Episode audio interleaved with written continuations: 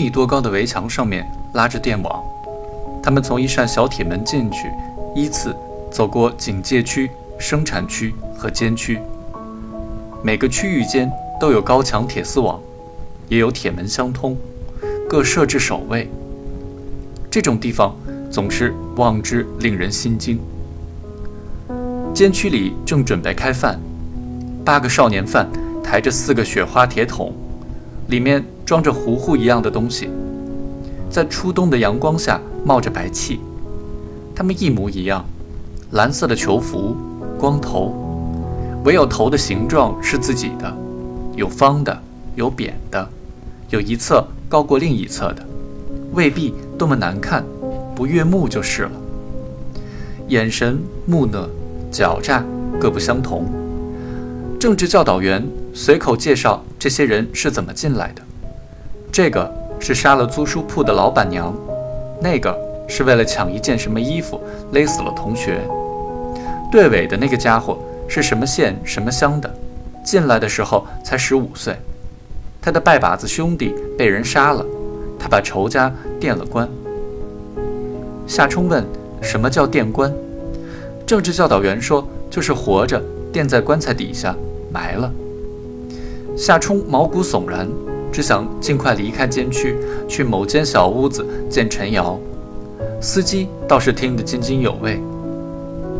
院墙上刷着“改过自新”之类的标语，远远看见岗楼上持枪的哨兵。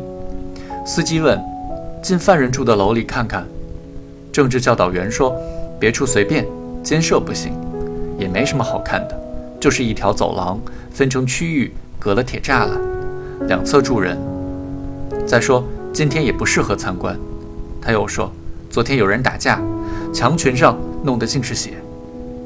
那么狠？司机啧舌，试探着问：“天天打？”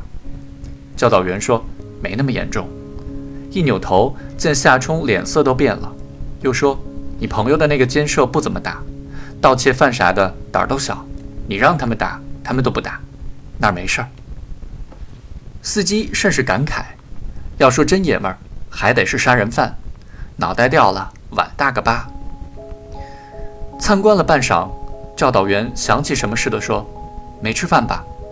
司机说：“吃过了。”教导员说：“那办正事儿。”他叫来一个警察，交代了一番，便带着完成任务的轻松感告别而去。这警察带着夏冲和司机出了监区。再出生产区，到了警戒区边缘的招待所，上了二楼，打开一个房间，让夏冲进去。屋子里除了三张小床，一个白搪瓷脸盆，别无他物。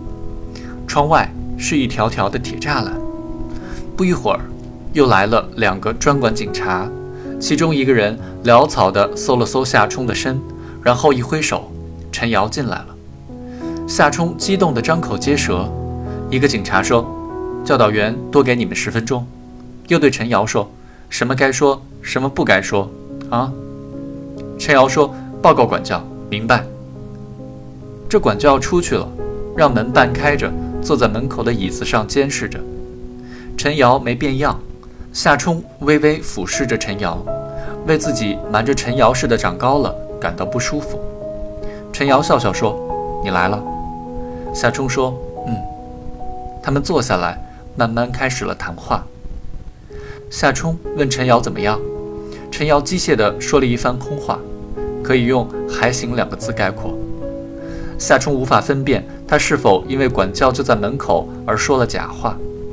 反正陈瑶的回答非常简略。陈瑶问他妈妈怎么样，夏冲回答说，上个月他写信回家，恰好问了一下。乔雅回信说。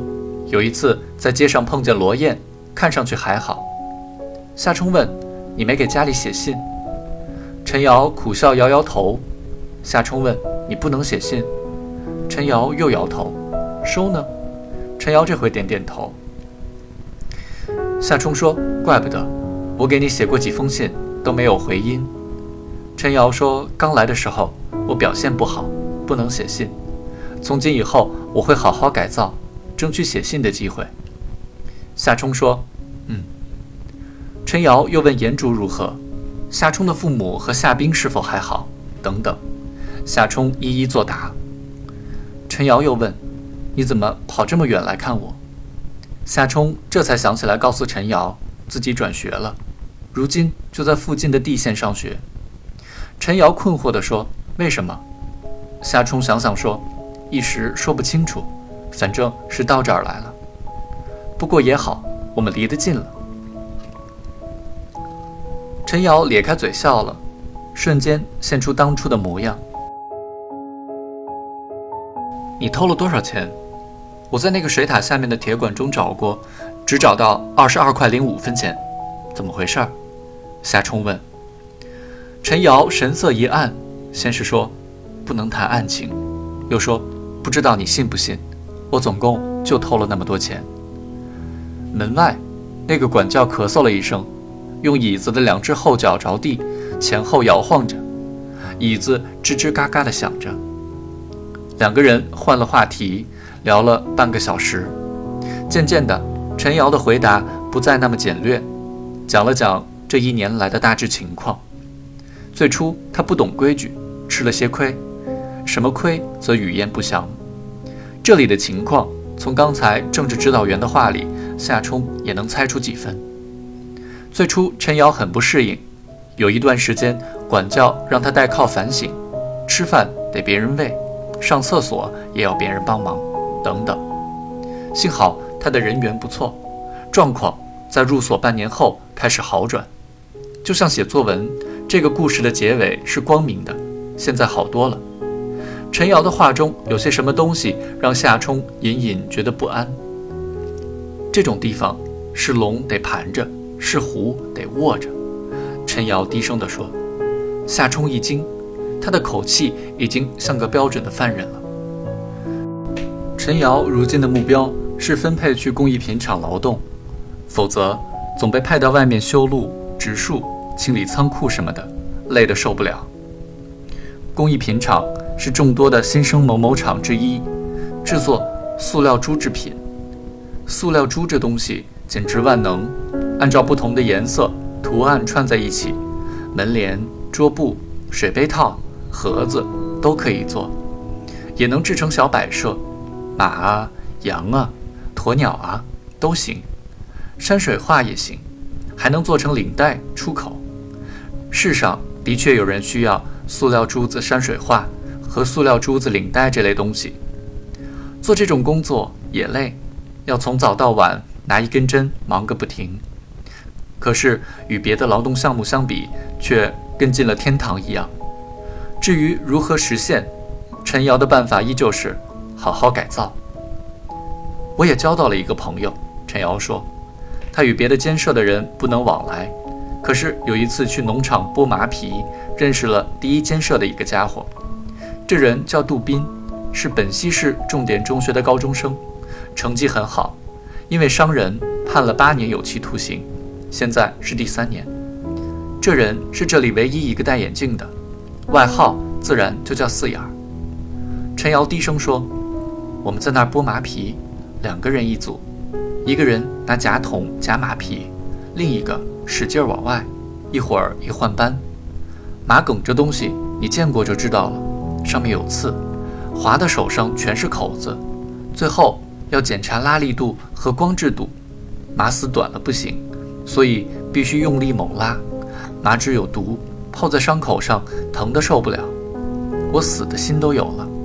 正在这时候，听见一个人说：“这是最好的年代，这是最坏的年代。”是个戴眼镜的，一边揪着麻果吃，一边拉着麻梗。这人谁呀？胆子太大了！我瞅瞅管教，原来管教正跟当地干部聊天呢，没顾着这边，我就想起你来了。这人说的那句话。不就是《双城记》的第一句吗？你跟我说过这本书。休息的时候，我坐在他边上，就这样跟他成了朋友。夏冲说：“你们还上课吗？”陈瑶说：“上什么课？有一回上头视察，我们上过一堂课，讲的是零不能做除数。都到了这儿了，完了，竟然跟当初颜竹的预言一模一样，这人完了。”夏冲突然一惊，想再说什么，门外的椅子一响，四脚落地，管教走进屋子里来，接见就此结束。夏冲和陈瑶站起身来，夏冲说：“过段时间我再来看你。”可是过段时间他还能来吗？金叔叔还会帮忙吗？他毫无把握，心里忽然生出一种生离死别般的难受。陈瑶点点头说：“我走了。”下了楼，夏冲目送着陈瑶在那个管教的带领下穿过警戒区，矮小的背影消失在铁门背后。上了车，司机嘿嘿一笑，说：“跟个小偷，你还挺能聊。”边开车边吹口哨。夏冲怒从心起，恶向胆边生，手指默默地在座位套子上撕了一个洞。汽车劈开冷雾，碾过山路，狮子蹦溅。正是松鼠们忙碌了好些时日，收集够了过冬的果实，准备过一段逍遥日子的季节。